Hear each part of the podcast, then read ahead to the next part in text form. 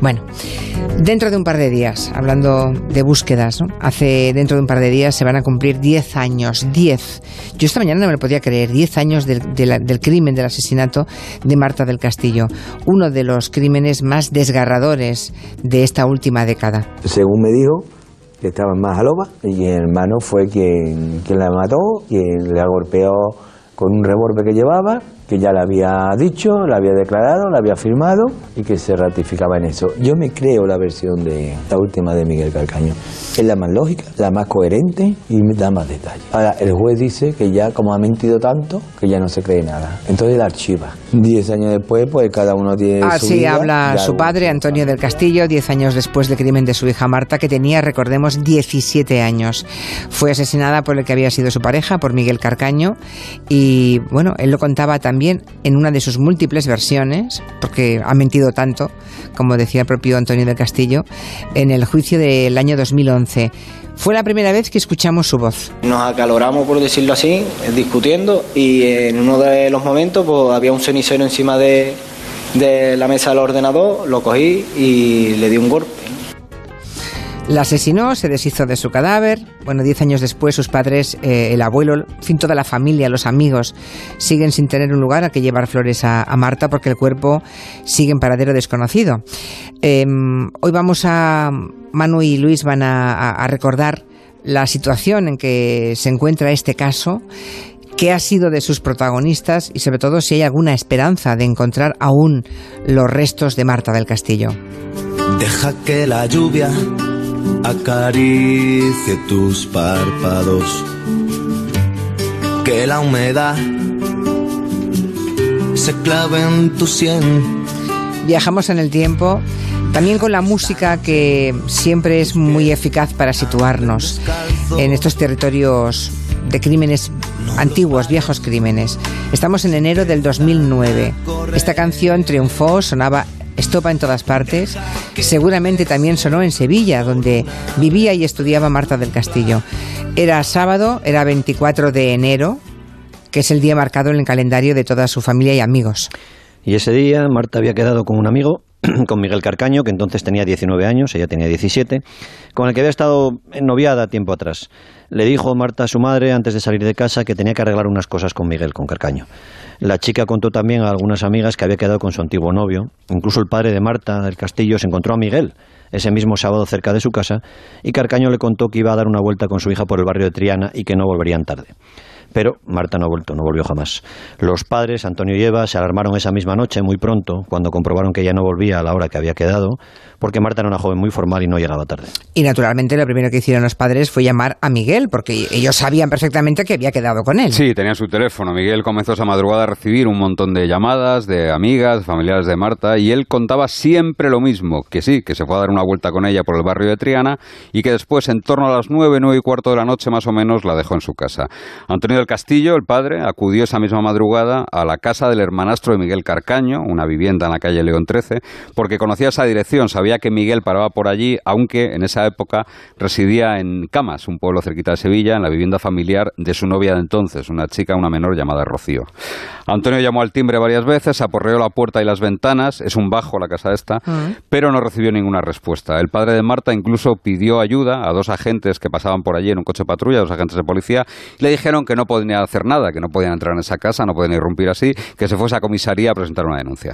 El caso es que Eva y Antonio, los padres de Marta del Castillo, no tuvieron ninguna duda de que la desaparición de su hija no era voluntaria, ni muchísimo menos. No, ninguna duda. Y casi desde el primer momento empezaron a ocurrir una serie de infortunios, de desgracias y también de prácticas policiales cuando menos discutibles, que han sido una constante en toda esta, esta historia. La primera dificultad involuntaria, casual, con la que se topó la investigación fue un intento, un intento bueno en principio de una vecina que dijo que dio una coartada a Carcaño porque dijo, estaba segura, se lo contó así a la policía, que había visto a Marta del Castillo en el portal de su casa a las nueve y cuarto de la noche mientras ella sacaba unas bolsas de su coche. Este testimonio de una vecina que decía que estaba totalmente segura hizo posible que las pesquisas no apuntasen a Carcaño ya entonces, es decir, se desviaran y permitieron que se deshiciera del cuerpo y tuviera tiempo para preparar una coartada. Además, pensemos que hace 10 años los protocolos de desapariciones de menores no, no, estaban tan bien engrasados, no eran tan estrictos como hoy en día. ¿no?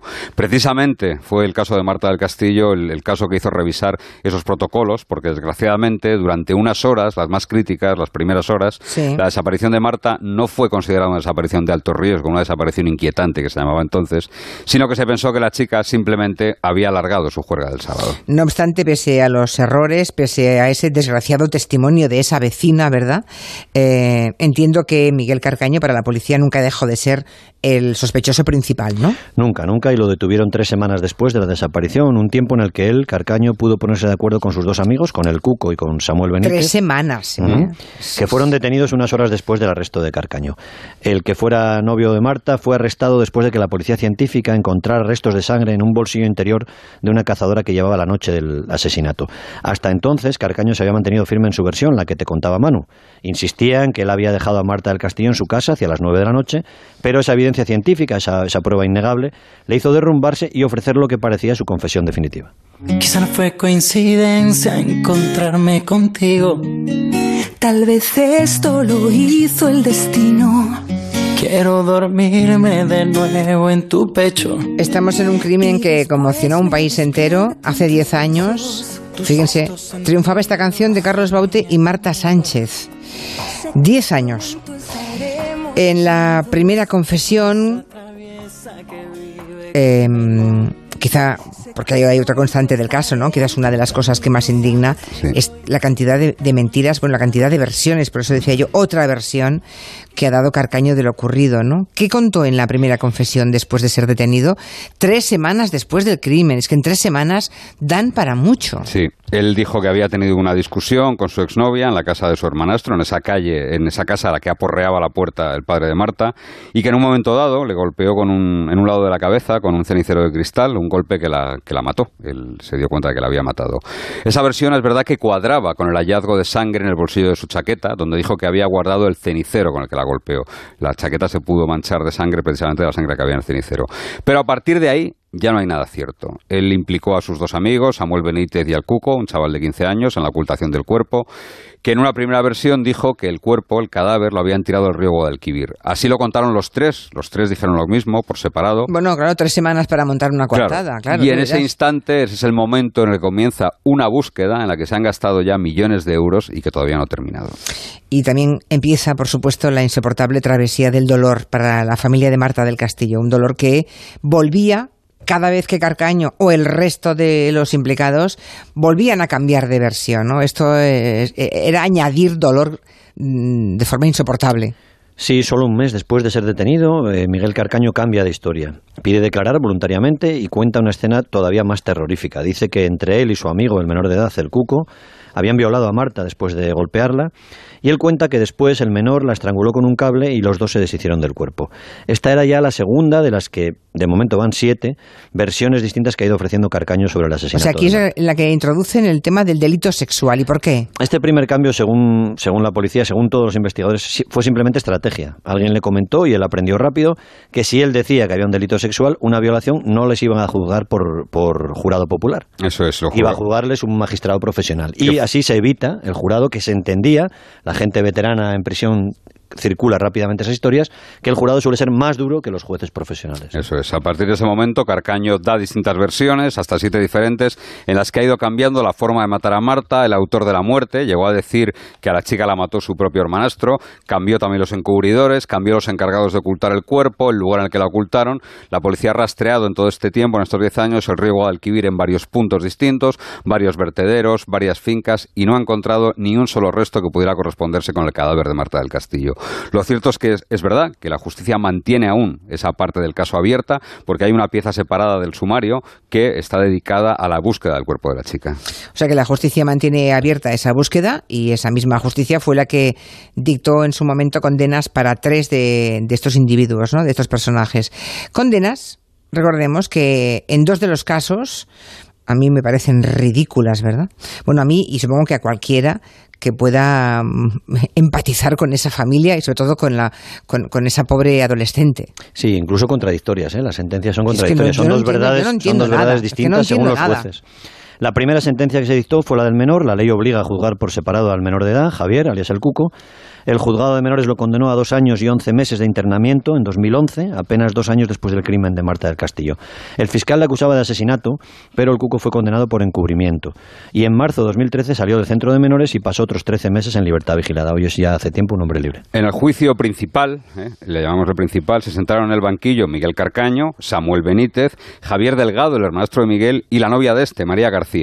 Solo Carcaño estaba acusado del asesinato y la agresión sexual, mientras que los otros tres procesados llegaron allí acusados de encubrimiento y un delito contra la integridad moral, un delito que se basa en ese empeño por ocultar el paradero del cuerpo de Marta. Pero solamente fue condenado Carcaño, Miguel Carcaño, o sea, los otros tres salieron de rositas. Sí, el tribunal solo condenó a Miguel a 20 años de cárcel por un delito de asesinato. En el apartado de hechos probados, la sentencia admite como propia, es decir, eh, da credibilidad a la primera versión de Miguel, la del golpe con el cenicero en casa y tirar luego el cuerpo de Marta sin vida al río Guadalquivir. Respecto a quienes se deshicieron del cuerpo, la audiencia de Sevilla lo que dice en ese, en ese fallo es que fueron Miguel, el menor de edad, el cuco, y una tercera persona no identificada. Es algo muy parecido a otro caso terrible en España y cerrado en falso también, el famoso solo en compañía de otros de la sentencia del crimen de Rafael Escobedo, el crimen de los marqueses de Urquijo. Es verdad, solo en compañía de otros. Sí. Es muy inquietante. O sea, la propia sentencia recoge que un- una tercera persona No no, identificada. identificada, y que debe ser forzosamente alguno No de los que... identificada, pese a que la sentencia que condenó al Sí. Cuco sí que decía que era Samuel Benítez. Sí, por eso Ya. digo que son sentencias Hay dos verdades judiciales que son contradictorias. No se entiende. Eh, y y lo, lo grave es que la sentencia después fue ratificada por el Tribunal Supremo. Prácticamente en todos los extremos. El alto tribunal lo que hizo fue aumentar la pena un año y tres meses más porque consideraba que Carcaño también era autor de un delito contra la integridad moral. El Supremo dijo que el exnovio de Marta instrumentalizó el proceso y realizó un uso abusivo y desmesurado de su derecho a defenderse y a no declarar contra sí mismo. Por ello, su actitud al negarse a revelar el paradero del cadáver se convirtió en otro delito más, ¿no?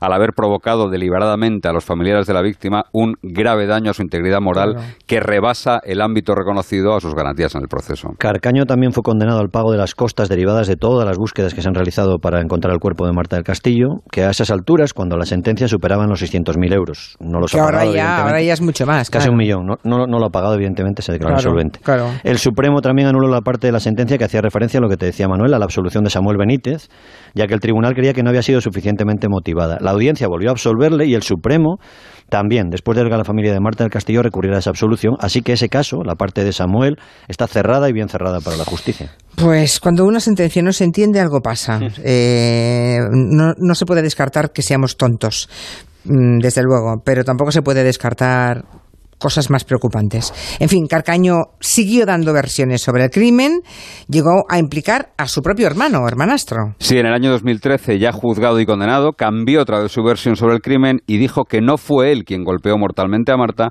sino que fue su hermano Javier Delgado quien le dio con la culata de su pistola porque se puso entre medias en una discusión entre Miguel y, y Marta, ¿no? Que después el cadáver lo llevó a la finca Majaloba, en la Rinconada, y allí se deshizo del cuerpo. Y curiosamente, para Antonio del Castillo, para el padre de Marta, es la versión que más se acerca a la verdad, según él, y es la que Carcaño, el propio Miguel Carcaño, le dio cara a cara en el año, en el año 2017, en el mes de febrero, cuando los dos se encontraron en la cárcel de Herrera de la Mancha, donde Carcaño cumple condena. O sea, hace dos, escuchen bien, ¿eh? hace dos años el padre de Marta del Castillo fue a la cárcel a encontrarse con el asesino de su hija. O sea, imaginen hasta qué punto llega la desesperación de esta familia. Bueno, Antonio del Castillo ha hecho de todo. ¿eh? Ya, ya, Años ya, atrás hizo llegar a Miguel Carcaño una otra oferta, un documento en el que él se comprometía, firmado, a ingresarle 20 euros semanales en su cuenta del peculio de la cárcel para que tuviera dinero en la cárcel y a pagarle 18.000 euros al asesino de su hija cuando saliera de prisión y cumpliera con. A cambio, Carcaño tenía que decir dónde estaba Marta del Castillo. ¿no? La oferta económica tampoco funcionó y es lo que tú decías ahora. En febrero de 2017, Antonio del Castillo fue a la cárcel a Herrera de la Mancha a ver- a ver a Carcaño y este le insistió en su séptima versión, que fue su hermanastro quien mató a Marta, que fue el quien se deshizo del cadáver en la finca de la Majaloba. Allí la policía ha buscado varias veces sin éxito el cuerpo de Marta, lo que Carcaño ha ido justificando luego diciendo que su hermanastro habría cambiado el cadáver de sitio después de dejarlo la primera vez.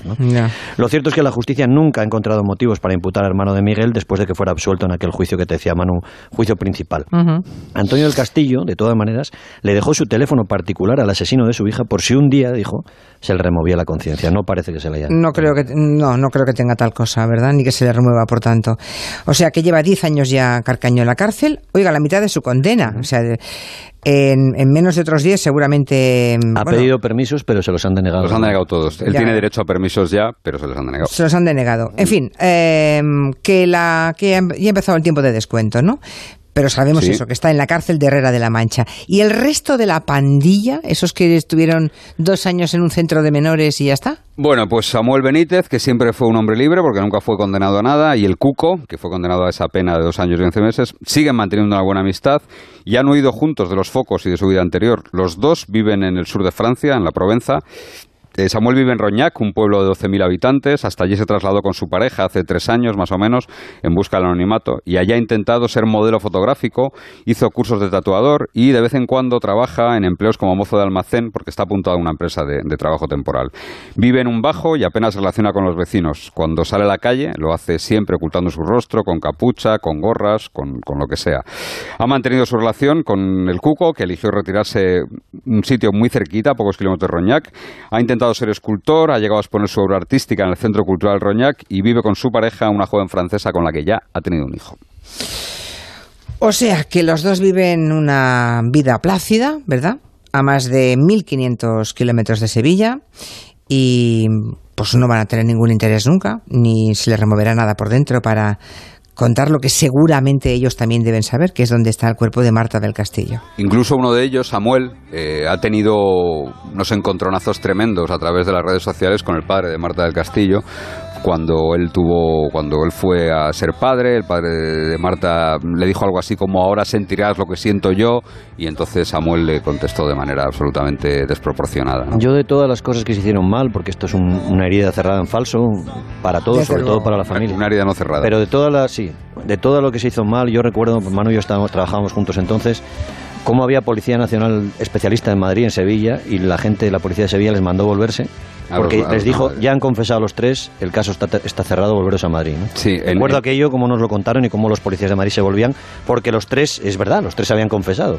En aquella época eh, no había perros que buscasen debajo del agua, ahora sí que la Guardia Civil cuenta con esas unidades y llegaron por vía de la policía unos perros especialistas de Holanda. En Holanda llevan muchos años entrenando perros para detectar restos biológicos debajo del agua y por una especie de ataque de celos o de dignidad malentendida le enviaron a los perros de vuelta a Holanda sin siquiera subirse a las barcas para tratar de detectar el, el olor. Tremendo. Bueno, por aquí hay teorías mm, conspiranoicas, como que corre la leyenda de que un- una persona es miembro de, de una familia. Bueno, Bueno, es la, la pareja María. del hermanastro, era hija de un alto cargo, de una mujer alta cargo de la, Andalucía, de la Junta de Andalucía. El Sí. padre está muy empeñado en eso. Yo, nosotros pensamos más bien que muchas veces lo que se trata de tapar es lo que te acaba de contar Manu. Errores, Errores, vanidades, cosas mal hechas, eh, Que sí, querer que sí. ponerse una medalla, en fin. Hmm. Así son las cosas. Hasta aquí el tiempo de la crónica negra. Hoy recordando lo que ocurrió 10 años, hace 10 años y que pues nos ha marcado a todos. Los que estamos en, ante micrófono o en medio de comunicación. Gracias Manu, gracias Luis. Gracias. Dios.